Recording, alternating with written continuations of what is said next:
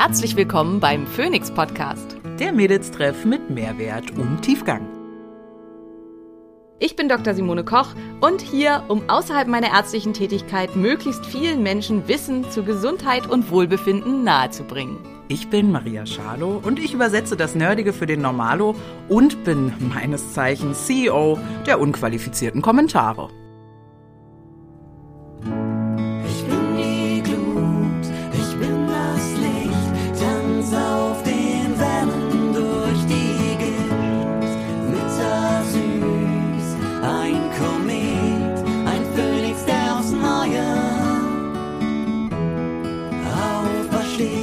Dieser Podcast dient der reinen Wissensvermittlung. Es werden Angebote gemacht, wie du Dinge umsetzen kannst, um dein Leben zu etwas mehr Energie zu führen. Es wird jedoch kein Behandlungsverhältnis geschlossen. Gute Nahrungsergänzungsmittel sollten für mich verschiedene Kriterien erfüllen. Sie sollten nachhaltig und möglichst aus kontrolliert biologischen Inhaltsstoffen produziert sein. Sie sollten aus Deutschland stammen und sie sollten natürlich von hervorragender Qualität und sauberen Inhaltsstoffen geprägt sein. Hier kann ich euch alle Produkte von Naturtreu absolut ans Herz legen. Ihr bekommt hier Produkte wie zum Beispiel Nervenstärke, ein B-Vitaminkomplex mit aktivierten B-Vitaminen oder auch Blutkraft, ein Eisenkomplex kombiniert mit Fenchel, der weniger stark auf den Magen schlägt oder auch Flammengarde, die Zusammenstellung aus verschiedenen sekundären Pflanzenstoffen aus Weihrauch, Ingwer und Zimt, die dabei helfen können, Entzündungen vorzubeugen oder diese zu bekämpfen. Mit unserem Code Phoenix10 erhaltet ihr 10% auf alle Produkte von Naturtreu. Es wird Frühling und es wird Zeit, einfach ein bisschen Frühjahrsputz im Körper zu machen. Hilfreich hierbei kann sein AG1, welches unser heutiger Sponsor ist. Dieses ist ein Nahrungsergänzungsmittel aus 75 verschiedenen Inhaltsstoffen aus natürlichem Ursprung, die dabei helfen, eine Grundversorgung mit Nährstoffen möglich zu machen, sofern die Ernährung ebenfalls ausreichend und gut ist. Mit dem Link athleticgreens slash Simone bekommt ihr ein zusätzliches Vitamin D Präparat, welches für ein Jahr reicht, sowie einen Shaker und einen Messlöffel sowie eine schöne Aufbewahrungsdose dazu. AG1 kommt als praktisches Abo zu dir nach Hause, welches du jederzeit kündigen kannst, welches dir aber hilft, dieses Ritual mit in dein Leben aufzunehmen und dauerhaft durchzuführen.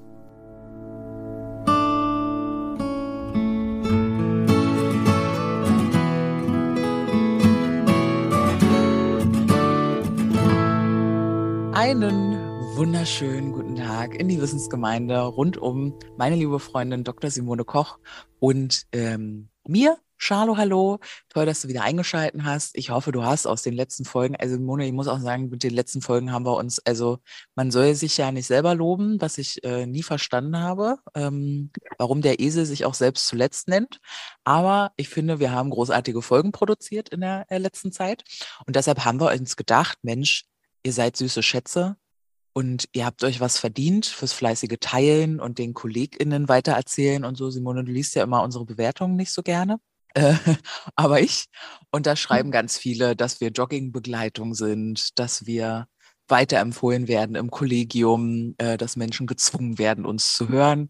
Mir hat neulich ein Kunde geschrieben und sagt, Maria, ich muss die ganze Zeit deine Stimme hören. Nicht, dass ich sie nicht mögen würde, aber meine Frau hört den Podcast fünf Folgen am Tag. Also freut mich einfach. Ne? Und da wollen wir was zurückgeben. Also habe ich ja eure Fragen gesammelt über die letzten Monate auf jeden Fall. Die erste Frage hier ist aus Dezember noch. Und die stelle ich heute der Frau Doktor. Ich hoffe, du bist ready, dass dein Gehirn, ach, du bist immer ready, dass du schalten musst zwischen den Themen und was da nicht alles so reinkommt. Und vielleicht kriegen wir es ja auch hin. Ich kann ja schlecht einschätzen, Mone, wie sehr, wie doch umfangreich die Fragen sind. Ne? Ich lese so eine Frage und denke mir, ja, das reicht ja nicht für eine Podcast-Folge. Und du sagst jetzt vielleicht, oh doch. Ja, das hatten wir ja schon. Wir werden sehen. Genau. Wir schaffen so viele Fragen, wie wir schaffen. Genau, genau, falls sie dann äh, doch zu umfangreich sind. Deswegen würde ich mal sagen, starten wir einfach auch im Dezember. Ähm, welche äh, ne, hallo ihr Lieben, toller Podcast, das würde ich jetzt einfach immer weglassen bei Mensch. Ne? Also wird ja sonst auch ein bisschen zu ausführlich. Äh, welche körperlichen Ursachen für Bluthochdruck gibt es, wenn Übergewicht und Bewegungsmangel und so weiter nicht äh, in Frage kommen? Äh, Nochmal. Ihr müsst dazu wissen, Simone, es ist sehr früh. Maria und ich haben uns ähm, heute Morgen um sieben zur Podcastaufnahme verabredet. Maria war 7.13 Uhr da, weil sie verschlafen hat. Genau, Simone ist schon länger wach, tatsächlich schon seit 5.45 Uhr, weil ich irgendwie nicht mehr schlafen konnte. Aber also richtig fit bin ich trotzdem nicht, weil ich war nämlich gestern Abend mit meinen Kindern im Kino. Ja, und war der gut eigentlich? Ich fand ihn fantastisch, aber ich okay. bin ja auch riesiger Guardians of the Galaxy, Marvel, Humor-Fan und fand ihn absolut super. Und aber die Kinder fanden ihn auch toll. Und aber es war halt äh, spät, als wir zu Hause waren. Und ja, genau. Okay. So, okay. nochmal die Frage. Nochmal die Frage. Welche Ursachen für Bluthochdruck gibt es ohne körperliche Ursachen wie Übergewicht oder Bewegungsmangel und sowas? Aber das ist halt so eine, also gibt es ganz viele Ursachen. Es kann eine, also es gibt ja auch das Skinny Fat Syndrom, also metabolisches Syndrom, ohne dass man ähm, Übergewicht hat. Und ähm, das kann dann trotzdem mit einer Urikämie, also mit einer Erhöhung der Harnsäure einhergehen, die dann eine Erhöhung des Blutdrucks verursachen kann, ohne dass man Übergewicht hat. Und diese Menschen bewegen sich oft auch trotzdem äh, ausreichend oder zumindest in ihrer Ansicht ausreichend. Und das kann dann da trotzdem auftreten. Es gibt, äh, das wäre das seltenste und auch schlimmste, aber es gibt Pheochromozytome, das sind Tumore der Nebenniere, die dazu führen, dass ähm, Adrenalin, Noradrenalin in riesigen Mengen ausgeschüttet wird, was massiv ähm, Bluthochdruck verursachen kann. Es kann eine Verengung der zu führenden ähm, Nierenarterie geben. Dadurch wird dann äh, die Niere mit Blut unterversorgt und äh, die Niere glaubt, der Blutdruck müsse erhöht werden. Die Niere hat nämlich einen ganz großen Anteil an der ähm, Regulation des Blutdrucks und dann wird der Blutdruck, also wird, schüttet die Niere Hormone aus, die den Blutdruck massiv erhöhen. Das wäre auch was, was nichts ähm, mit körperlichen Ursachen zu tun hat. Und es gibt bestimmt noch ganz viele weitere. Also das ist halt eine ganz, ganz medizinische Frage. Ähm, Bluthochdruck ist jetzt auch nicht mein totales Spezialgebiet äh, außerhalb von diesen Fragestellungen. Es gehört aber auf jeden Fall, also Bluthochdruck gehört immer in alle Richtungen abgeklärt. Und dann gibt es manchmal auch, das dann in der Medizin wird dann immer genannt, den idiopathischen Bluthochdruck. Das heißt, wir haben nach allem, allem geguckt, wir haben die Niere gecheckt, ähm, wir haben die Nebenniere gecheckt, wir haben das Gehirn gecheckt und wir haben geguckt, ob derjenige metabolisch irgendwas hat. Und wir finden einfach ums Verrecken gar nichts. Und dann wird halt gesagt, dass der ist von alleine entstanden. Das ist natürlich Quatsch. Das Zauberhand. heißt halt, Genau, das heißt halt ziemlich sicher, wir haben es einfach nicht gefunden, aber auch solche Fälle gibt es leider und die werden dann halt ähm, ja medikamentös versucht einzustellen. Man muss aber auch dazu sagen, dass die oft ganz schwer einzustellen sind, was wahrscheinlich da was damit zu tun hat, dass wir halt einfach nicht wissen, woher der Bluthochdruck mhm. kommt und die Ursache nicht behandeln. Aber ja, sowas gibt's auch. Okay, ja, spannend. Da würde ich sagen, reicht als Antwort. Also mir reicht das als Antwort, weil ich weiß, wir haben ja noch einige Fragen vor uns. Vielen Dank an der Stelle. Auch an fragestellende Personen habe ich leider immer nicht dazu geschrieben. Hier wird darum gebeten, in unserer aktuellen Podcast-Folge, das war damals die Hormonfolge, haben wir nicht über Einheiten gesprochen. Die unterscheiden sich wohl von Labor zu Labor, die Einheiten zu den Hormonen, ob wir die noch nachreichen können. Also das, da weiß ich jetzt natürlich aus dem Kopf gar nicht mehr, welche ähm, Einheiten wir da benutzt haben. Das ist so ein bisschen, also üblicherweise ähm, benutze ich die Einheiten, also ich arbeite ja mit dem IMD zusammen und ich benutze als Einheit halt immer Pikogramm pro Milliliter. Also wenn ich sage 40 oder 120 oder so, meine ich immer Pikogramm pro Milliliter. Das ist auch die entsprechende SI-Einheit dafür. Und also erstens würde ich sagen, wenn du bei einem Labor bist, was irgendwas anderes angibt, dann würde ich schon mal das Labor wechseln, weil wenn die halt, also in Anführungsstrichen, wobei ich jetzt, wenn ich jetzt sage, wenn die nicht mal eine SI-Einheit hinkriegen, kriegen, dann disse ich im Prinzip alle äh, Ärzte aus dem ehemaligen Westdeutschland in Anführungsstrichen, weil auch 20 Jahre nach der Wende kriegen wir es immer noch nicht hin, Blutzucker in Millimol pro Liter anzugeben, was die SI-Einheit ist, sondern benutzen immer noch Milligramm pro Deziliter. Ähm, ja, weil der Mensch einfach halt ein Gewohnheitstier ist und partout äh, einfach nicht sein lassen kann, das zu benutzen, was er immer benutzt hat. Und es kann sein, dass es andersrum bei den Hormonen auf der Ostseite so ist, dass irgendeine äh, Einheit benutzt wird, die da damals immer benutzt wurde, die auch nicht die SI-Einheit ist. Ich vermute, es ist irgendwie sowas. Aber die Einheit, die ich benutze, ist Pikogramm pro Milliliter. Und es gibt dann ähm, Umrechner im Internet, wo du das mit umrechnen kannst. Also die andere Einheit wäre Pikomol pro Liter. Und wenn du das umrechnen willst ineinander, dann musst du halt äh, so, so einen Rechner im Netz verwenden. Aber ich habe noch nie gesehen auf einem Laborbefund, dass Picomol pro Liter angegeben wurde. Aber kann natürlich sein, also sonst hättest du die Frage ja nicht gestellt. Ja, ja, okay. Gut, danke dir dafür. Ähm, auch spannend zu hören, dass in Ost und West nicht noch unterschiedlich äh, Rente gezahlt wird. Das ist nämlich auch immer noch, ja, dass wir unterschiedliche Rentenwerte haben, äh, weil die Butter kostet ja auch verschieden, ne? Im Lidl, weil, weiß man ja. ja. Ähm, äh, sondern dass auch die Laborwerte in unterschiedlichen Maßeinheiten angegeben werden könnten. Äh, ja, egal. Okay, danke. Ähm, hier würde es jemanden interessieren, was Simone so an Proteinen am Tag konsumiert. Jetzt haben wir ja gerade eine Fleischguide-Folge gemacht, aber nichtsdestotrotz ist das ja wahrscheinlich nicht das einzige äh, Protein, was du so konsumierst.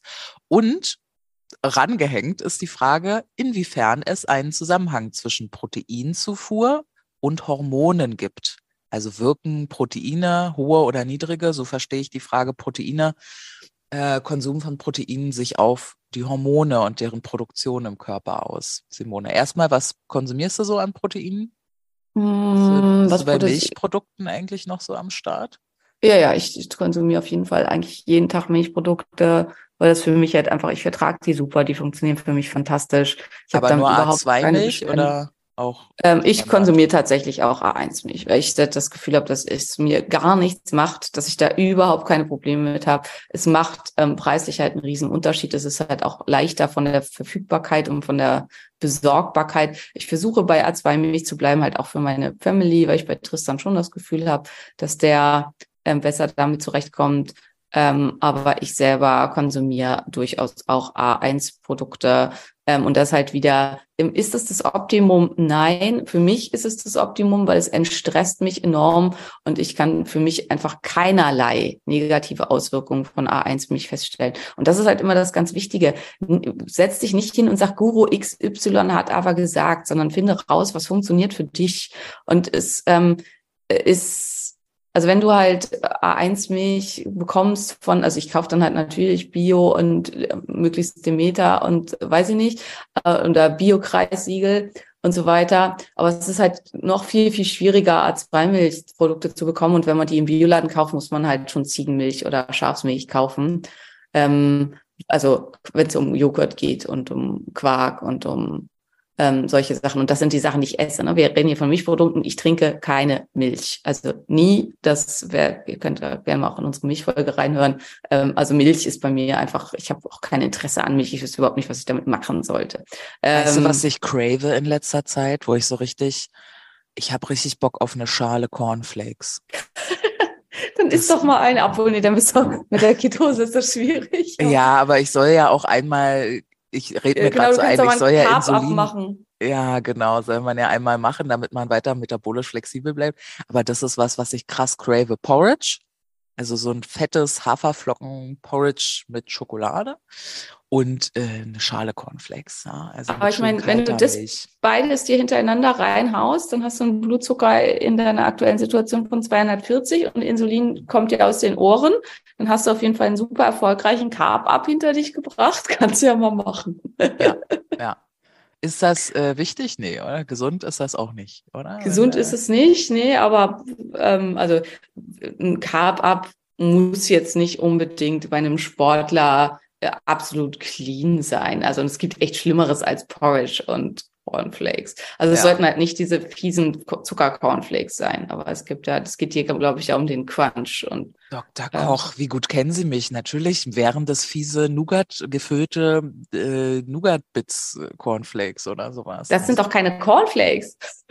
Cornflakes sind für mich Cornflakes. Du dachtest an die mit dem Tiger, ne? Diese Kelloggs. Nein, nicht mal. Das sind Frosties. Ach so. Cornflakes sind einfach nur gepresste Ach, du meinst, äh, mhm. Maismatsch-Dinger ohne irgendwas. Genau, ich weiß, die gibt es sogar ungezuckert im Bioladen. Exakt, genau. Die habe ich genau. Das gemerkt. Ich habe An die habe ich nicht gedacht, merkst du. Ah ja, okay. Okay. Okay, Mhm. okay ähm, Gut. ich, ich, ich, ich nehme, also ich weiß nicht, ob ich die Nougat-Päckchen empfehlen kann. Ja, ich hab's, ich hab's ja verstanden. Okay, na gut, vielleicht bleibe ich dann beim Porridge. Beim Okay. Prote Proteinzufuhr, Aber wir waren bei den Proteinen, genau. Also Genau. wie viel Proteine nehme ich tatsächlich so zu mir am Tag? Ähm, ich würde sagen so 100 Gramm. Also das ist so jetzt grob geschätzt, aber das ist so das, worauf auch mein äh, Rechner immer eingestellt ist und wo ich versuche drauf zu kommen. Ähm, und ansonsten, äh, da komme ich nicht immer drauf. Ich gucke aber, dass ich halt meine essentiellen Aminosäuren ähm, auffülle. Und da gab es ja für Everydays, gab es ja von diversen Fitness-Influencern krassen Shitstorm. Ähm, ja, man kann ja auch das billige Proteinpulver nehmen und kein Mensch braucht äh, essentielle Aminosäuren und so weiter. Ähm, also erstens, äh, da dann mal gucken zu den veganen ähm, Athleten, die sich alle 36 so eine Kapseln oder so an ERAs am Tag reinhauen, um halt halbwegs auf ihr Protein zu bekommen, weil es, äh, also auf ihre essentiellen Aminosäuren zu kommen, weil es vegan halt einfach schwierig ist. Also ähm, auch von selbst von Athletenseite halt da schon Quatsch für einige. Und ansonsten muss man sagen, es geht halt nicht immer alles nur um Muskelaufbau. Und wenn ich nur Muskeln aufbauen will, ja klar, dann bin ich mit Proteinpulver gut am Start. Aber man hat halt bei Maria gesehen, selbst mit ERAs von Markus Rühl und so weiter waren die äh, äh, Aminosäurenwerte immer noch schlecht. Und es ist halt nicht jeder super gesund. Und ähm, wenn man Stress an bestimmten Stellen hat oder wenn man zum Beispiel Entgiftungsstörungen hat, dann verbraucht man bestimmte Aminosäuren im Übermaß. Es kann zu einem Arginin-Stealing kommen an einigen Stellen. Ähm, Glycin kann schwierig werden. Das sind jetzt beides keine essentiellen Aminosäuren, aber der Körper muss sich die halt ja aus den essentiellen basteln und äh, wenn er nicht genug davon hat und holt sich die dann eventuell woanders weg. Und ähm, ja, also ich muss sagen, einfach aus der klinischen Erfahrung, ich habe super gute Erfahrungen mit den ERAs gemacht, die sich immer wieder bestätigen, also mit dem Smart Protein von ähm, äh, Everydays. Und es geht halt dabei nicht um ähm, also es geht nicht darum, ich nehme jetzt irgendwie 40, also das schreiben mir auch mal wieder, immer mal wieder einige, ne? Ich kann überhaupt kein Fleisch sehen, ich mag kein Fleisch und eigentlich will ich überhaupt keine Proteine essen, aber äh, kann ich nicht einfach 20 Stück von den ERAs am Tag nehmen. Und das ist sicherlich nicht also das ist einfach unphysiologisch, das ist unnatürlich. Und also Protein auch als Nahrungsquelle, auch die ERAs, wenn man die nimmt, erhöhen das Sättigungsgefühl. Das hatten wir in unseren Sättigungsfolgen. Nichtsdestotrotz, Protein zu konsumieren macht halt als Nahrungsmittel macht auch enorm satt.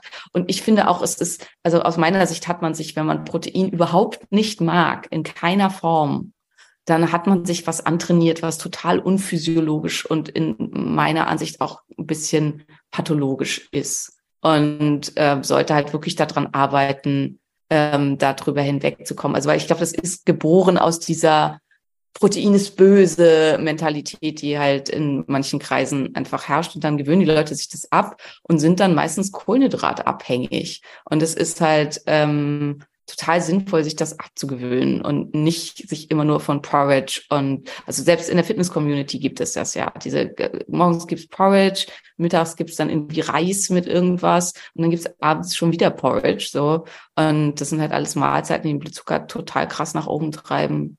Und leicht, ähm, leicht zu kochen. Aber hier wurde ja konkret auch nach Proteinen und Hormonen gefragt. Besteht da Ja, der das ist- gleiche?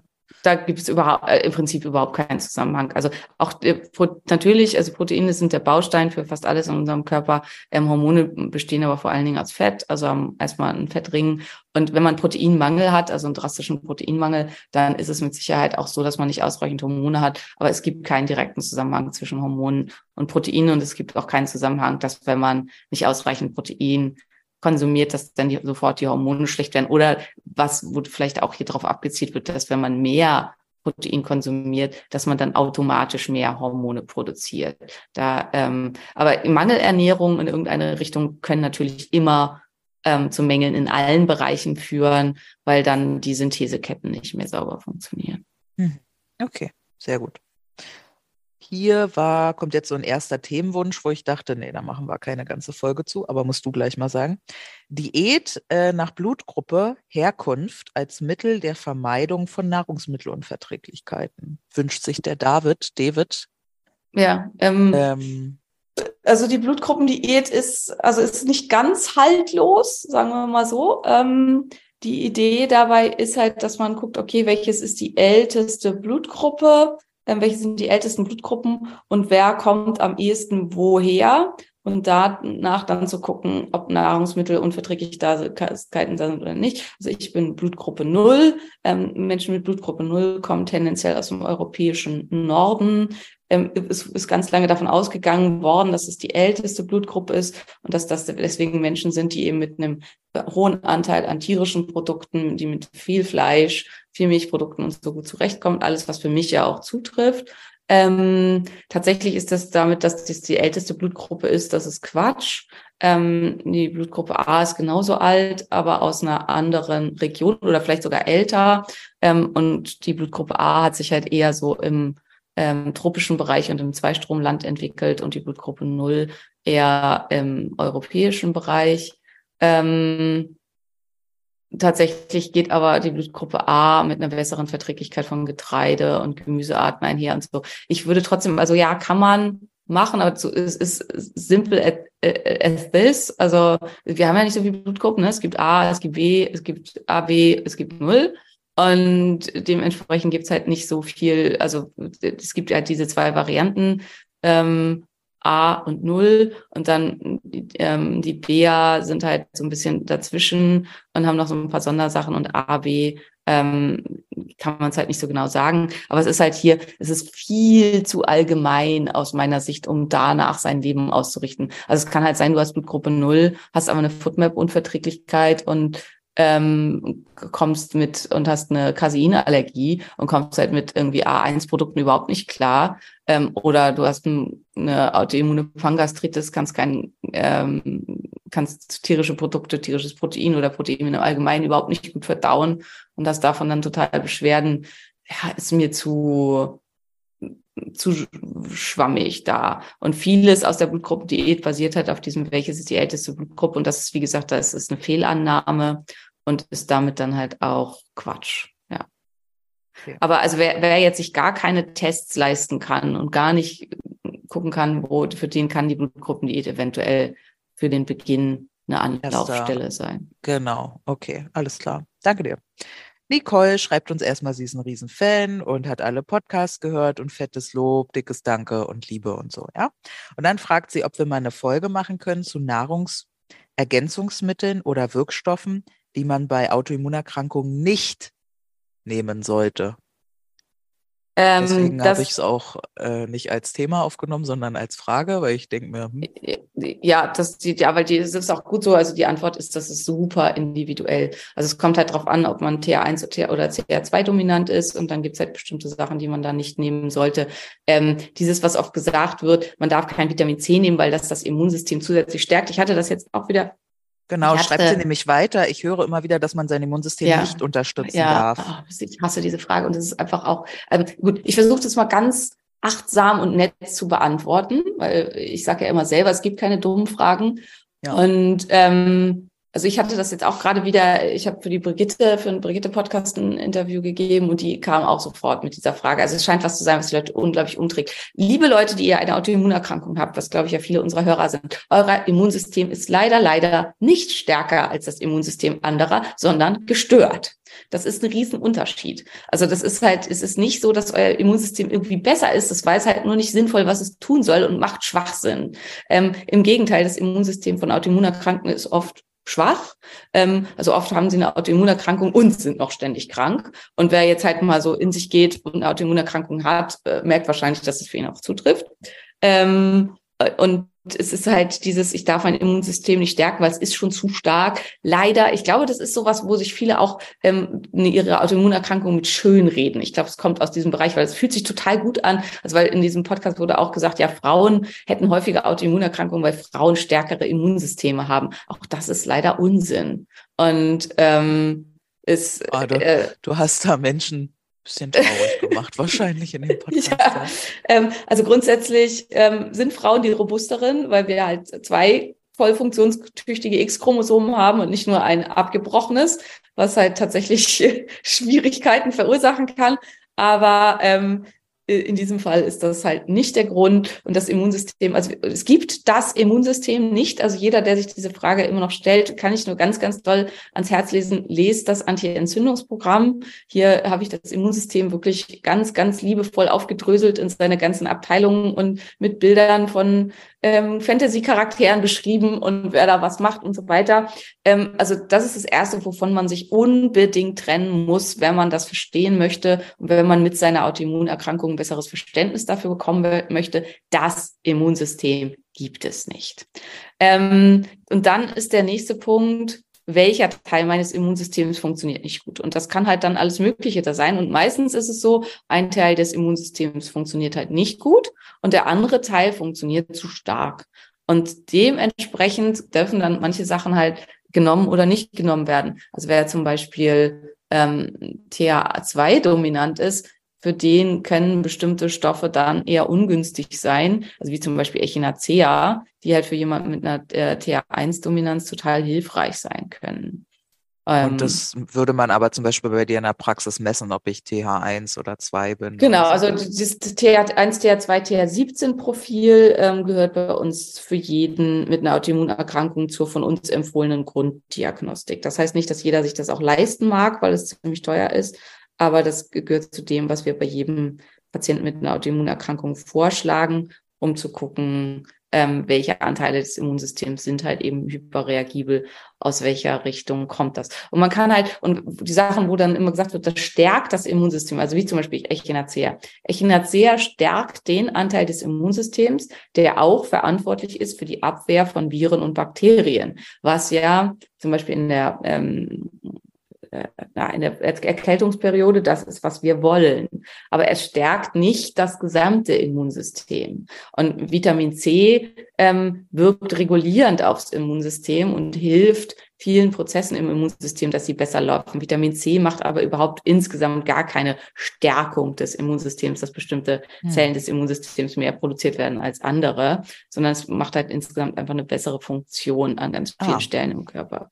Okay. Also ja, ich hoffe, damit ist die Frage abschließend beantwortet. Man muss halt ja. gucken, aus welchen, und dieses, man darf zum Beispiel, also Vitamin C ist so eins der häufigsten Sachen. Ich darf kein Zink, ich darf kein Vitamin C, weil ich habe eine Autoimmunerkrankung. Sorry Leute, das ist wirklich schlimmster Bullshit und kann dafür sorgen, dass ihr dauerhaft krank bleibt, weil wenn du einen massiven Zinkmangel hast, musst du unbedingt ja. den Zinkmangel beheben. Ansonsten wirst du nicht vorankommen. Das spielt eine riesengroße Rolle, ähm, gerade bei Autoimmunerkrankungen und ähm, also irgendwelche Mängel nicht zu beheben, egal was man hat. Also sei es halt jetzt auch Jodmangel bei Hashimoto oder irgendwas. Mängel müssen immer behoben werden. Punkt. Also da gibt es außer, ähm, es gibt halt der Mangel besteht aus einem Grund im Körper. Das gibt es halt auch. Also es gibt halt, dass man Eisenmangel hat, weil man bestimmte Bakterien oder Viren trägt, die halt auch Eisen für ihre Vermehrung benutzen und der Körper dann schlauerweise Eisen total runterreguliert hat, damit ähm, die nicht immer wieder hochfahren. Das ist was anderes, das sind aber total seltene Fälle. Ansonsten, wenn das halt nur miteinander auftritt, Hashimoto plus Jodmangel oder so, dann muss unbedingt der Mangel bekämpft werden. Und solange der Körper im Mangel ist, hat das auch keine negativen Auswirkungen. Also dieses ähm, ganz viel, so Jod ist ungut bei und so weiter, bezieht sich immer auf einen Überschuss nicht auf eine grundsätzliche Einnahme bei meistens dann auch noch einem Mangel. Ja, das verwirrt dann aber natürlich, wenn man keine Ahnung hat. Okay.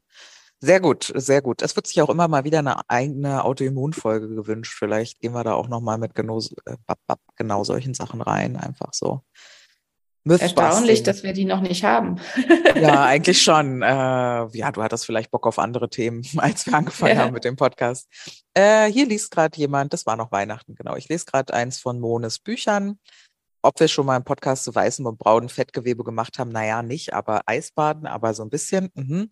Und die Person hat noch nicht verstanden, warum das eine gut ist das braune oder wie wir ja gelernt haben, beige Fett, ja, in dem Sinne. Ja. Ne? Ja. Deswegen erzähl doch nochmal, Mona, warum ist es gut, beiges Fett zu haben? Wer hat das überhaupt? Wie kriegen wir das? Jetzt zweifle ich an mir selbst, weil wenn diejenige gerade, also ich liest, die liest ja wahrscheinlich dann gerade schlank und voller Energie und dann habe ich das offensichtlich da nicht besonders gut beschrieben, wenn das für Sie nicht äh, klar ist, warum das eine gut ist und das andere nicht. Also ähm, weißes Fettgewebe ist ein Energiespeicher in unserem Körper und gleichzeitig ein hormonaktives Organ, aber in eine, keine gute Richtung, ist stark proentzündlich ähm, und ist extrem metabolisch inaktiv. Also weißes Fettgewebe braucht so gut wie keine Energie für ihren Erhalt. Das heißt, ähm, also dieses, das ist auch immer, deswegen ist jemand, also der halt, äh, wie Maria, ich weiß nicht, was du gerade jetzt wiegst, 76 Kilo oder so, wenn ich das richtig verfolgt habe, mhm, mhm. aber wer 76 Kilo wiegt und wie Maria, keine Ahnung, 57 Kilo Muskel, äh, Trockenmasse hat oder so, wie viel sind's? Mhm. Das weiß ich jetzt gerade nicht. Sagen wir mal äh, 52 äh, oder so, ja, 50 äh, oder so. Äh, äh, das sind, glaube ich, Muskeln und ich glaube, Trockenmasse waren 57. So. Aber irgendwie so. so. Also sagen wir mal, Maria hat so viel Trockenmasse, wie ich wiege. Mhm. Das heißt, dementsprechend hat sie natürlich einen dementsprechend erhöhten Grundumsatz und einen erhöhten Verbrauch. Wenn sie jetzt aber das gleiche wiegen würde und davon wäre der, ein ganz, ganz großer Anteil Fett, also sagen wir jetzt mal, Maria wäre ich plus 30 Kilo mehr, die sie innerhalb in, von, weiß nicht, zwei, drei Monaten draufgekriegt hat, aus welchen Gründen auch immer, was mir ja schon mal passiert ist, dann ähm, wäre das halt eigentlich alles Fett.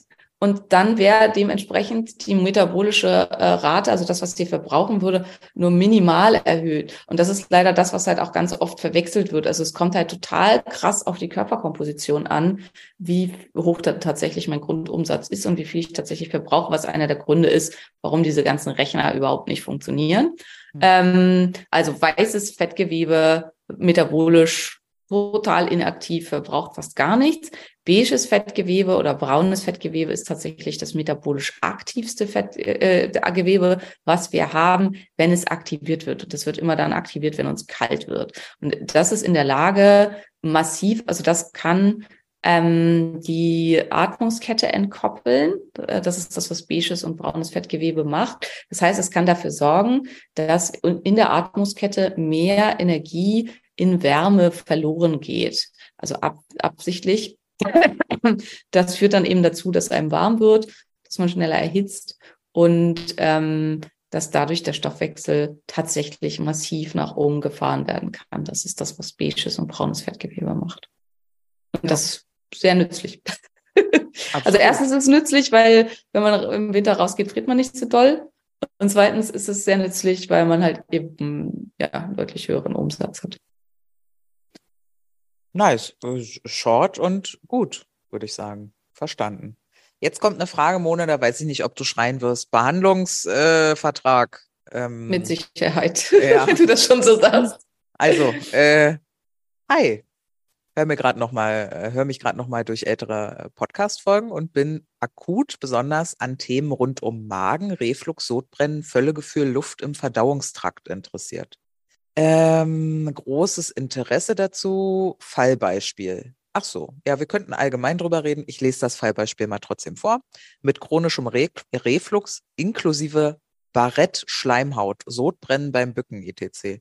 Der Gastroenterologe hat mir jetzt Pantoprazol verschrieben, was ich eigentlich nicht nehmen will. Aber ich finde keine sinnvolle Alternative. Ähm, sie ist 35 Jahre alt. Ähm, ja, also jetzt hat sie hier natürlich auch schon wieder Fallbeispiel. Das Fallbeispiel ist offensichtlich sie selbst. Ähm, äh, wie, äh, wie gesagt, also ich darf hier keine Tipps zu Einzelfällen geben und will ich auch nicht. Also für mich ist inzwischen auch, ich merke das immer bei meinen Instagram-Nachrichten, dass ich zunehmend, also wirklich zunehmend, am Anfang fand ich es noch nicht so schlimm und inzwischen finde ich es wirklich übergriffig und ärgerlich, wenn Leute mir ihre ganze, also wirklich richtig ärgerlich, ihre ganze Krankheitsgeschichte ähm, schicken, weil ich habe halt immer das Gefühl, das wäre halt, wie wenn ich irgendwie weiß, wie meine Friseurin aussieht und ich treffe die bei Edeka und zerr die an den Haaren in mein Wohnzimmer. Sie soll mir heute die Haare schneiden, weil ich finde, meine Haare sehen scheiße aus. Und ich finde auch, sie soll das umsonst machen, weil sie ist ja Friseurin und sie kann das ja und meine Haare sehen doch scheiße aus.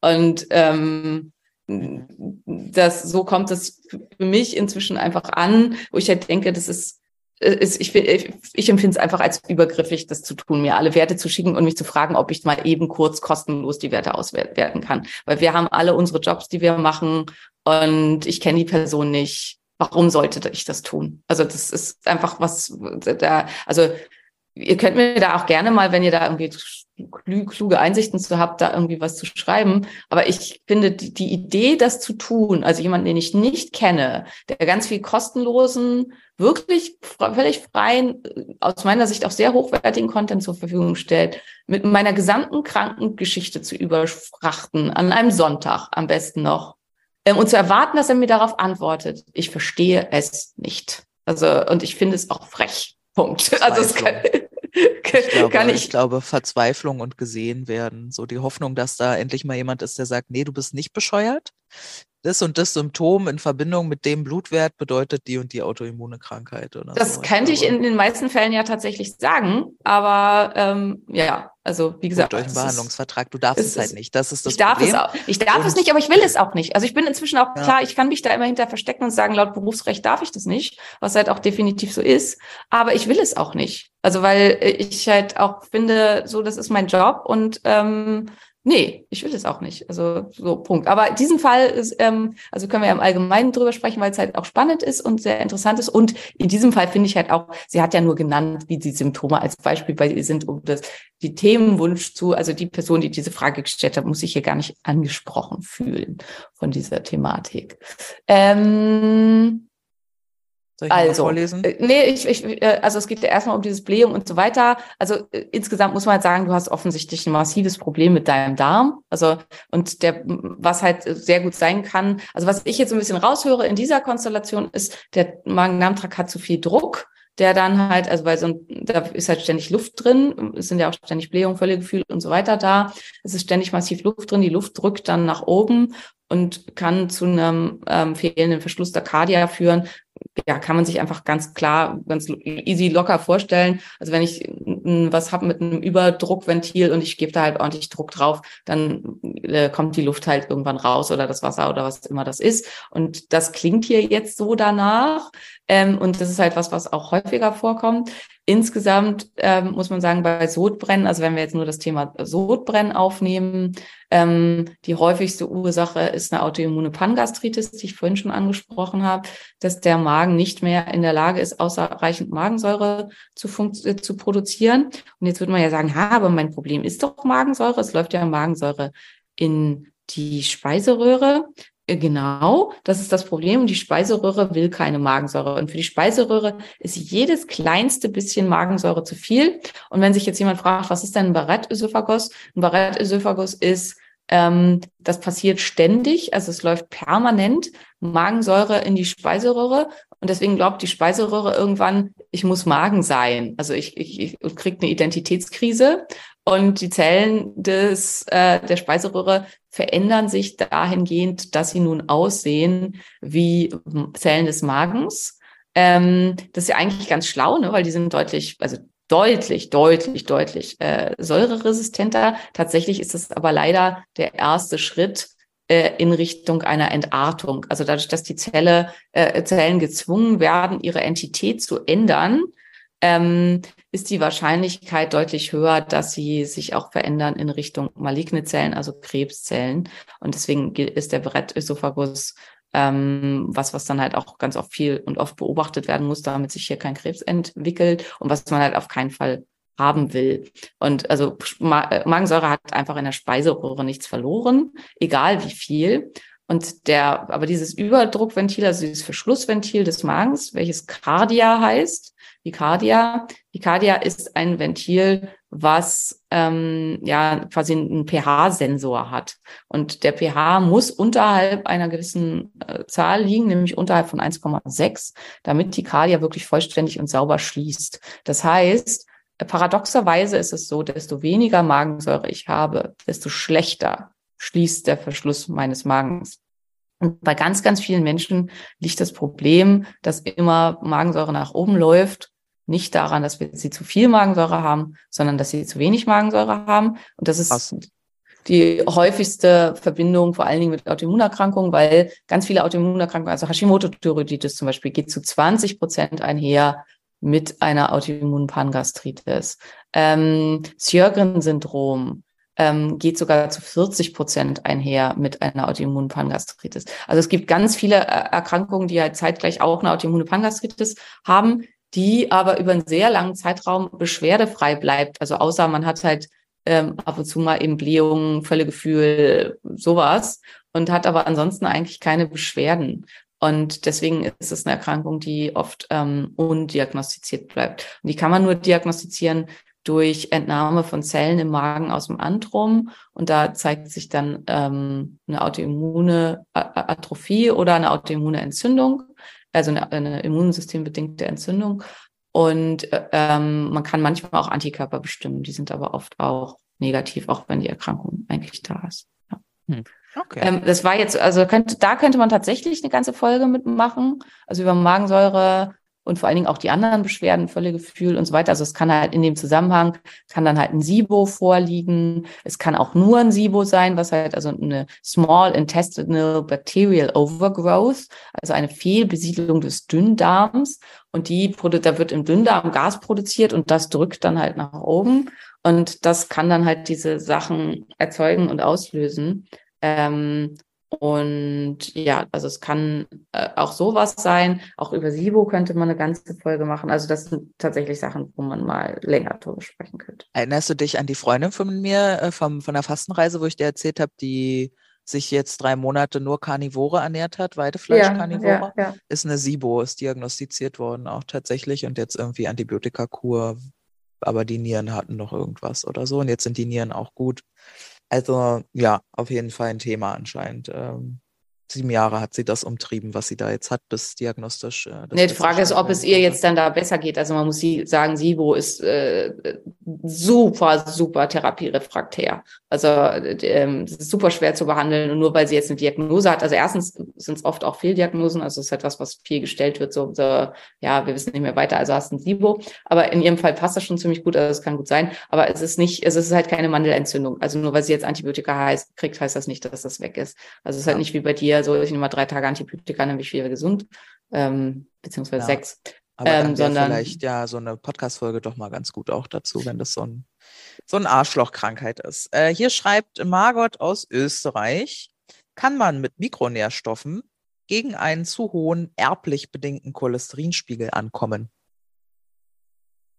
Hm, Jetzt ist die Frage, was sie damit meint, mit dem erblich bedingten zu hohen Cholesterinspiegel. Aber ich würde sagen, mit Mikronährstoffen, nein. Also, liebe Margot, du musst dein ganzes Leben ändern und dann hast du eine Chance. Solltest du eine Lipoproteinämie A haben, klein a, dann kommst du auch äh, um Medikamente nicht herum. Also bei Lipoprotein A lässt sich nicht senken medikamentös, also nur ganz, ganz wenig. Es lässt sich über Niacin senken, aber nur minimal. Und ähm, hier ist das Wichtige, dass man das Apolipoprotein B so niedrig wie irgendwie möglich hält. Und ähm, da muss man dann oft tatsächlich auch auf ähm, Medikamente zurückgreifen. Also die genetischen Hypercholesterinämien ähm, brauchen zunächst vor allen Dingen ein ganz, ganz strenges Lebensstilregime und ein ganz, ganz strenges Ernährungsregime. Das spielt die größte Rolle. Und ähm, da braucht man aus meiner Sicht halt definitiv auch einen Ernährungstherapeuten und Arzt oder optimalerweise beides in einer Person für, weil hier halt eben zum Beispiel auch eine Keto-Ernährung sinnvoll sein kann mit einem ganz geringen Anteil an gesättigten Fettsäuren. Das, was Maria so ein bisschen im Augenblick auch gerade versucht. Und ähm, das ist super schwer und das ist auch nicht lecker, aber das kann halt für die Startphase, um sowas runterzukriegen, super hilfreich und wichtig sein. Man kann, es gibt bestimmte Mikronährstoffe, die man nehmen kann. Ähm, roter Reisextrakt zum Beispiel kann hilfreich sein, ähm, weil es tatsächlich das bindet, ähm, also das Cholesterin bindet und ähm, die Cholesterinsynthese hemmt an verschiedenen Stellen. Also es gibt noch weitere Nahrungsergänzungsmittel, aber alleine hilft das halt auch nicht. Vielen Dank. Hier schreibt jemand einen sehr langen und persönlichen diagnostischen Text. Ich würde das jetzt mal umformulieren in was Allgemeineres. Ähm, Themenvorschlag Verkalkungen. Wie, warum fängt der Körper an, zu viel Kalk in Mund, Schulter, Schilddrüse äh, abzulagern? Das ist super komplex. Das sind halt Störungen im Vitamin D-Stoffwechsel, im Calcitonin-Stoffwechsel, im K2-Stoffwechsel. Ähm, die durch Entzündung entstehen. Also auch hier ist chronisch stille Entzündung eigentlich immer ganz stark im Hintergrund, dann verbunden mit bestimmten genetischen Störungen. Ähm, ja, das sind halt zum Beispiel auch alles, das sind halt super komplexe Fälle, die ganz viel Diagnostik erfordern, wo man halt gucken muss, wo kommt's her und so weiter. Also das ist halt auch so dieses, ich fühle mich schon schlecht. Also wir haben die letzten drei Folgen, habe ich gefühlt in jeder Folge irgendwie mich so ein bisschen darüber ausgekotzt, aber ich glaube, es liegt halt, ihr habt das ja, also das ist ja auch, der Podcast ist ja das Persönlichste irgendwie von dem, was man so macht und ihr habt das ja jetzt auch mitbekommen, dass es mir in letzter Zeit einfach auch nicht so gut ging und ich glaube, es hat halt auch viel damit zu tun, wenn man dann halt immer und gefragt, muss man halt auch sagen, wenn es einem selber schon eh auch nicht so gut ist und geht und man halt auch überfordert ist in gewisser Weise und wenn dann halt ungefragt täglich hundert so eine Fälle über einen ausgekippt werden, ähm, ja, vielleicht, also das ist, glaube ich, halt der, der, der Ursprung des Ganzen halt auch dahinter. Und ähm, ja, und, und ich glaube, mein hoher Anspruch eben auch an mich selbst, dieser Perfektionismus, dass ich natürlich, also jeden Fall, den ich lese, möchte ich diesen Menschen dann ja eigentlich auch helfen. Also das ist halt so, ich bin halt in so einer ganz großen Zwickmühle und ich glaube, deswegen erzeugt das bei mir halt auch so viel Aggression, weil ansonsten könnte ich ja sagen, mir doch egal, so, ne? Ich ignoriere die Nachricht einfach fertig. Aber das ist halt nicht so. Ich ähm, möchte halt eigentlich jedem helfen. Ich habe aber nicht die Kraft und nicht die Zeit dazu. Und andererseits fühle ich mich dann halt auch massiv ausgenutzt und habe halt das Gefühl, meine Arbeit und Person wird halt, dass ich halt auch nicht unendlich Energie habe, wird halt überhaupt nicht gesehen. Aber es ist natürlich so, dass wir immer ein Mensch und der weiß ja nicht, dass mir halt jeden Tag 100 Menschen solche Nachrichten schreiben. Ähm, aber solche Fälle sind super komplex und brauchen wirklich schon anamnestisch. Und bevor man, also das ist auch oft was, was man in der klinischen Arbeit halt hat, dass Menschen glauben, dass eine Stunde irgendwie ausreicht und dann kann man ihnen halt den Heilungsplan zusammenbasteln, der alles wieder gut macht, weil es ja auch teuer. Ähm, es ist ein ganz langer Prozess und wie in jeder anderen Therapie auch, dauert es manchmal halt drei, vier, fünf Termine, bevor man wirklich das raus hat, wo das herkommt und wie man das irgendwie zusammenbasteln kann. Und oft fehlt den Menschen dann halt einfach auch die Geduld, leider, um da in die Richtung zu kommen. Das glaube ich, jetzt in diesem Fall nicht so. Also ähm, jetzt in diesem Fall, das ist halt ähm, oft eine ungünstige Verknüpfung von einer starken Entzündungslage durch verschiedenste Sachen, die sich über das Leben aufgebaut haben und einer ganz ungünstigen genetischen Grundausstattung. Ähm, und man muss halt nach beidem gucken. Ähm, leider muss man auch sagen, es gibt manchmal einfach auch Sachen, da kann man nur Verbesserungen erzielen. Also es gibt einfach so ungünstige genetische Grundvoraussetzungen, wo man nur dafür sorgen kann, dass man für diese Person noch das Optimum rausholt. Ich bringe da immer wieder ja gerne, weil ich den Fall so beeindruckend finde, den wir schon ein paar Mal hatten, auch im Podcast, einen Fall von einem Patienten, den ich habe, der halt jetzt Mitte 60 ist und alle seine männlichen Verwandten seit Generationen sind unter 50 Jahren verstorben alle. Und der hat halt immer noch, der hat total beschissene Cholesterinwerte, also so richtig schlecht, obwohl wir echt alles geben, um das zu verbessern und so. Ähm, und sie sind auch schon viel besser geworden, aber der ist echt gestartet mit einem Cholesterin von einem Gesamtcholesterin von irgendwie 600 oder so. Und, äh, und der sagt halt, ja, ich mache doch schon alles. Ich mache doch schon Eisbaden und meine Ernährung ist super und ich mache doch schon alles. Und so. Wo ich jetzt sagen muss, er ist schon 60. Er hat schon wahnsinnig viel erreicht. Also er hat halt schon das aus seiner Genetik, die halt absolut ins Klo gegriffen ist, hat er halt schon so, so viel für sich erreicht.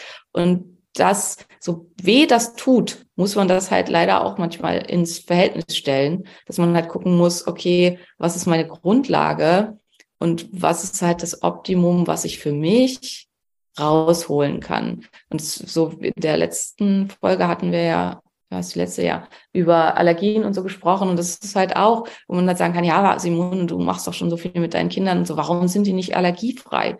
Die haben halt, oder der, der aber es ist ja Gott sei Dank nur Tristan, ähm, was die Atopien angeht. Aber der hat halt einfach so eine ungünstige genetische Grundvoraussetzung mitgekriegt, dass halt einfach jedes bisschen mehr, und das kann halt auch mal ein Übertraining sein oder so, halt eben einfach dann dazu führen kann, dass Allergieattacken auftreten. Aber es ist halt schon ein Riesenerfolg, dass er nicht permanent unter Asthma leidet und dass er nicht immer noch am ganzen Körper überall mit Neurodermitis hat. Und das darf man dann halt auch so mal betrachten. Okay, sehr gut, danke dir. Hm, hier fragt jemand, was, wenn wir mehr zu Keto machen würden, ähm, sind erhöhte Werte erhöhte Blutfettwerte vertretbar, solange das Verhältnis von HDL zu LDL passt? Nein.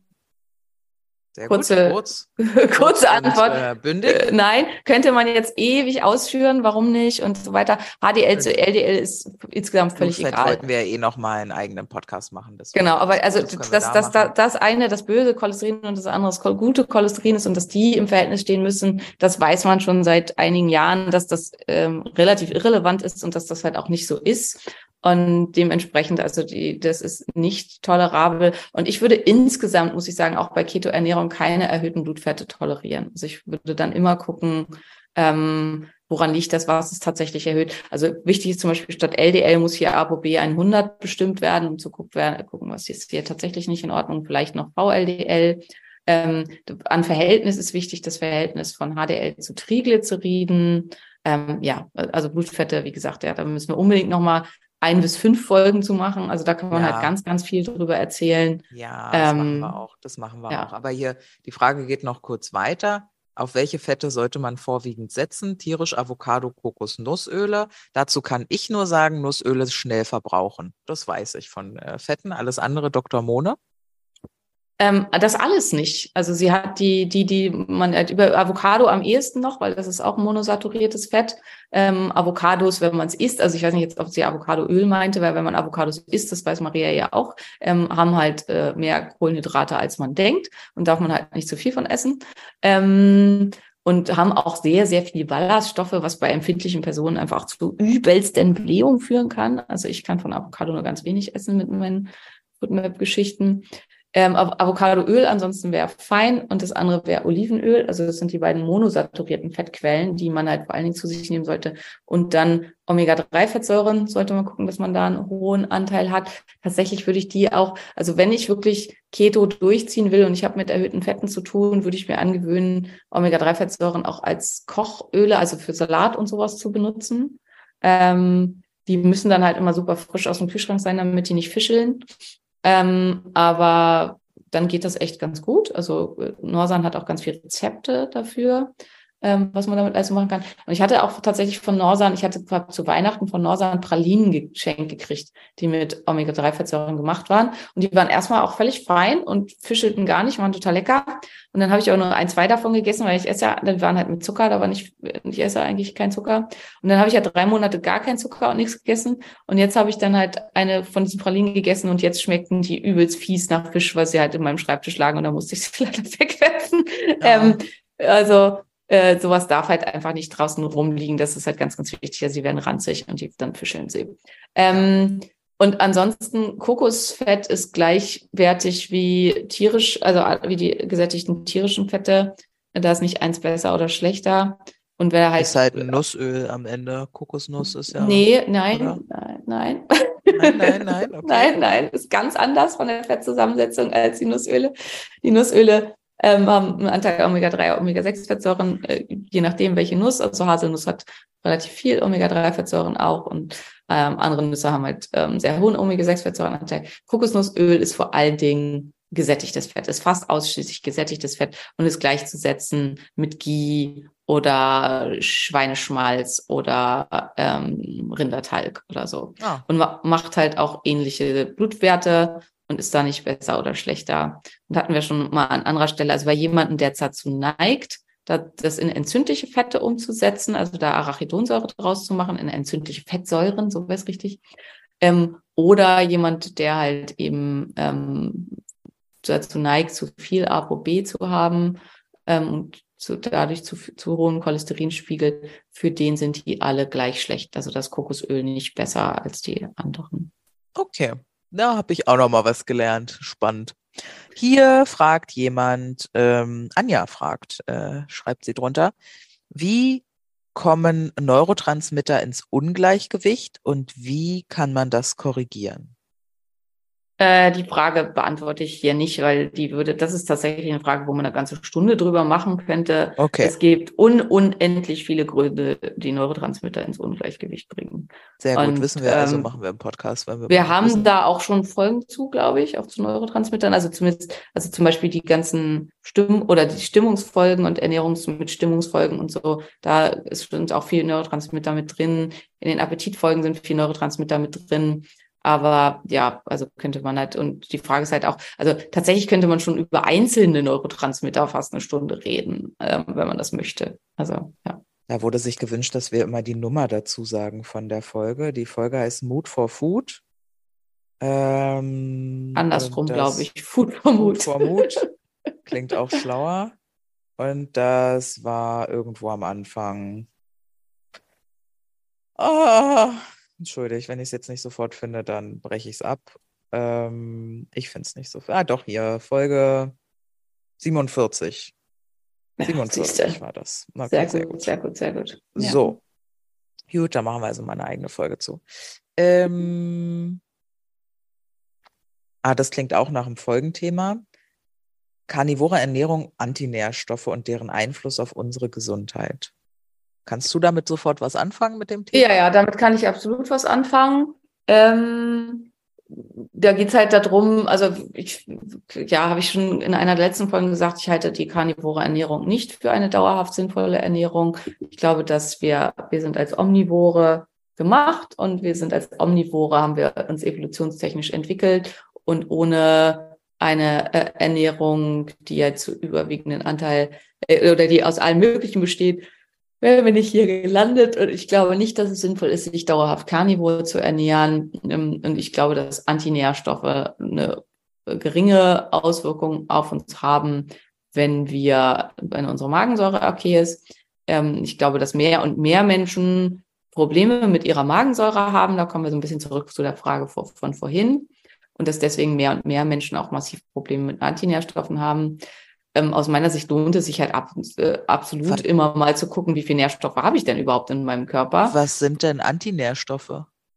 Antinährstoffe sind Stoffe, die dafür sorgen, dass die Sto Nährstoffe aus deiner Nahrung nicht aufgenommen werden können. Also zum Beispiel Mhm. Phytinsäure. Phytinsäure ist was, was ähm, Mhm. für viele da sehr bekannt ist. Ähm, zum Beispiel Süßkartoffeln haben super viel Phytinsäure und Phytinsäuren binden an Mineralstoffe und sorgen dafür, dass diese dann nicht aufgenommen werden können, wenn nicht ausreichend Magensäure da ist, um die Phytin Phytinsäure wieder von dem Antinährstoff zu spalten. Das heißt, Magensäure spielt hier eine ganz, ganz große Rolle in diesem Prozess und insgesamt die Darmgesundheit spielt eine ganz, ganz große Rolle. Und die meisten Menschen, die sich, wie auch da deine Freundin für Carnivore entscheiden, sind ja Menschen, die massivste Darmprobleme hatten. Ja, Also alles sonst- andere blieb halt, also ging halt. Genau, sonst macht man das halt üblicherweise nicht. Und denen hilft das dann halt oft massiv. Und die haben halt oft auch wirklich massive Probleme mit Antinährstoffen, weil halt ihr gesamter Verdauungstrakt nicht richtig funktioniert. Und hier ist halt ein ganz großer Bias drin. Und das finde ich, muss einem da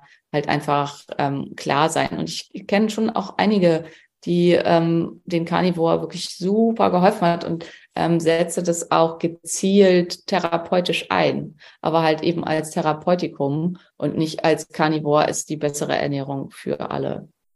Ja. Okay, sehr gut.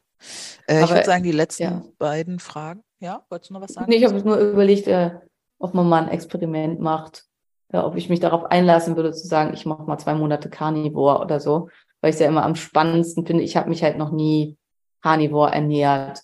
Ähm, um da wirklich auch differenziert darüber berichten zu können, finde ich halt Eigenerfahrungen auch immer total wichtig. Ob ich äh, bereit wäre, mich auf eine äh, karnivore Ernährung einzulassen, über, um darüber zu erzählen, ob ich mein Mikrobiom so verhungern lassen möchte an bestimmten Stellen. Das weiß ich nicht so genau. Ja. Okay, also mich reizt es nicht, aber wie es so ist, wenn du es machst, mach ich es vielleicht auch. Ähm, ba, ba, ba, ba. Welche Anti-Entzündungsmaßnahmen sind bei Tennisellbogen und Golferarm hilfreich? Alle, also alles, was halt anti-entzündlich ist, ist hier hilfreich. Ernährung, Kälte, ähm, aber was sich super bewährt hat, was ich halt dir speziell raten würde, ist PRP, also Plated Rich Plasma, in diesen ganzen Bereich da drum und drum rum das einzuspritzen. ähm, damit das heilt. Das hat tatsächlich super gute ähm, Ergebnisse bei vielen. Wenn das auch nicht hilft, ist tatsächlich, also bei einer chronischen Epikondylitis, das ist der ähm, Fachbegriff für einen Tennis- oder Golfer-Ellbogen und Golfer ist der eine Epikondylus und Tennis der andere. Also was, was sind die Epikondylen? Das sind diese Knubbel an euren Ellbogen an den beiden Seiten. Ähm, und was tatsächlich Wunder wirken kann, ist Botox, ähm, wenn man mit einem anderen gar nicht weiterkommt. Ähm, ich habe ja die Ausbildung gemacht, Botox bei Schmerz. Und Botox hat halt bei vielen einfach, also ist ja der, den reinen Schönheitsruf und so weiter. Botox kann bei Schmerz wirklich Wunder wirken. Und ich habe halt ähm, die ersten Rückmeldungen jetzt von den Patienten, die äh, behandelt haben bei Migräne mit Botox. Ähm, das ist halt auch nicht, also viele haben da auch diese Idee. Ich habe auch eine Patientin, die geht immer zu, weiß nicht, irgendwem, der eigentlich gar kein Botox spritzen darf und lässt sich halt die äh, Zornesfalte und die Stirn spritzen für ihre Migräne und ihr hilft das auch tatsächlich und dann ist das auch alles schick.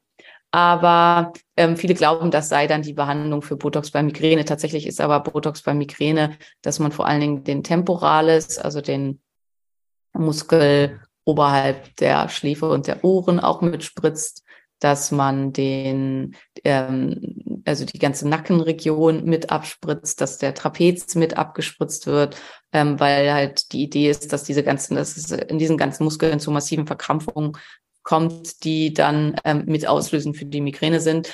Und ähm, also statistisch gesehen werden 80 Prozent aller Migränepatienten besser durch diese Behandlung. Und bei Epikondylitiden, äh, also Tennisellbogen und ähm, Golferellbogen, sind die Ergebnisse sogar noch besser. Fersensporn ist auch was, wo Botox wirklich Wunder wirken kann. Ähm, das Problem ist halt, dass die das muss jemand machen, der das kann. Also es muss Ultraschall gesteuert gespritzt werden in die Muskulatur. Weil wenn man zum Beispiel ähm, im Nackenbereich zu viel Botox spritzt, kann man sich easy herleiten, man macht die Muskeln da halt teilplatt, dann wackelt der Kopf und das ist halt gar nicht Mhm. gut. Mhm, Okay, ja, das ist nicht, das klingt nicht gesund. Ähm, okay. Dann wird hier gefragt nach Gichtsymptomen durch Innereien und Fleisch. Schatz, da haben wir eine Fleischguide-Folge draußen, kannst du reinhören. Sehr gut, können wir ja schon direkt abmindern. Dann wird nämlich, dann machen wir hier das als letzte Frage. Also laut LTT-Test vom IMD, Unverträglichkeit gegen Weizen und Hafer. Okay, check. Mhm. Gluten als Einzelallergen. Gerste, Roggen und Dinkel waren aber komplett unauffällig. Kann das überhaupt sein? Ist das logisch? fragt Sarina. Nee, das ist nicht logisch. Ähm, ich würde halt, na, na, das ist schon in gewisser Weise logisch, weil Gluten kommt, also Gliadin kommt tatsächlich nur in Weizen vor. Das ist halt auch was, was viele nicht wissen. Gliadin findet sich nur in Weizen. Die anderen, also zum Beispiel ähm, Gerste, hat Hordein. Hordein ist eine dem Gluten sehr, ein, ein dem Gluten sehr ähnliches Prolamin. Ähm, was war das? Äh, Roggen hat Sekalin, ebenfalls eines dem Gluten sehr ähnliche Prolamin. Es kann also sein, dass du darauf tatsächlich nicht reagierst. Ich würde dir raten, mit diesem Ergebnis auf alles mit Gluten komplett zu verzichten und gleichzeitig auch noch den Hafer zu meiden.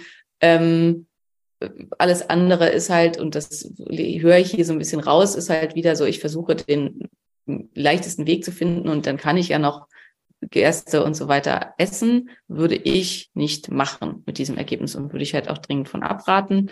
Ähm, die, kein Test ist 100 Prozent. Niemals. Sehr gut, danke. Ihr Lieben, vielen Dank für die vielen schönen Fragen. Und ähm, ja, ich äh, entschuldige mich ein bisschen. Ich äh, habe das Gefühl, ich habe in den letzten drei Folgen sehr viel rumgejammert über verschiedene Dinge. Ähm, ich gelobe Besserung und werde weniger jammern. Das Und- Ding ist ja, dass wir die drei Folgen binnen drei Tagen aufgenommen haben, was die Genau. Leute ja nicht wissen. dass und es ihr alles zur gleichen aber- Zeit ist. Genau, und ihr hört die aber in drei Wochen und denkt euch, was ist denn da los? Vielleicht, Was ja. geht denn mit der Koch? Warum jammert ihr die ganze Zeit so viel rum? Und eigentlich ist es nur, es ist, regnet seit drei Tagen, was mir aufs Gemüt schlägt. Und ich hatte einfach eine sehr, sehr anstrengende Phase an verschiedensten Stellen und ähm, hoffe, dass sich das jetzt alles klärt und löst. Aber es war einfach, äh, ja, eine nicht so einfache Zeit. Anstrengender Mist, ja. Deswegen alles gut. Schön. Äh, danke dir fürs äh, Parat, Parade stehen oder wie man sagt. Und ähm, euch einen hoffentlich, äh, wenn du es heute hörst, sonnigen Tag. Macht's gut. Gut, ihr Lieben. Tschüss.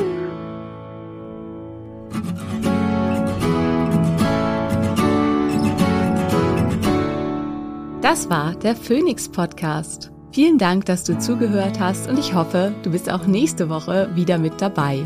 Mehr über mich und meine Arbeit findest du im Internet auf meinen diversen Homepages. Hey, wenn du bis hier aber gehört hast, ne? Und du hast mindestens einmal geschmunzelt, ich weiß das. Wir sind lustig. Und du hast das Sternchen noch nicht gedrückt. Dann mach das bitte noch und denk an den Liebesbrief. Küsschen!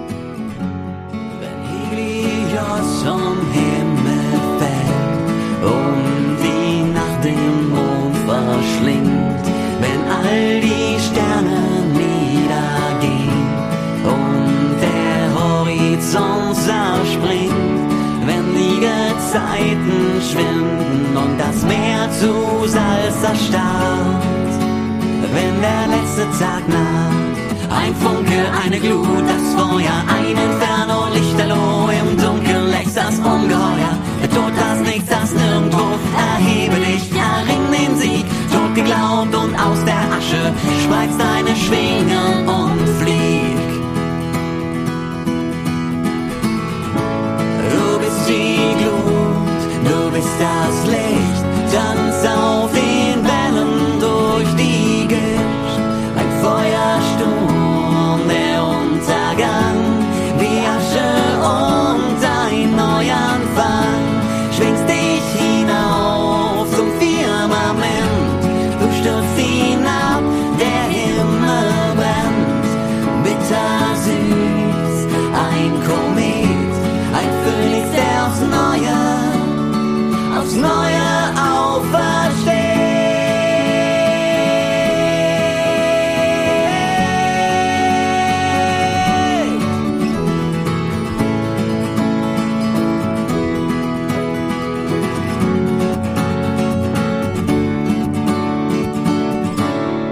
Titelmusik bzw. Abspannmusik hat dir gefallen? Dies sind Beauty and the Bard.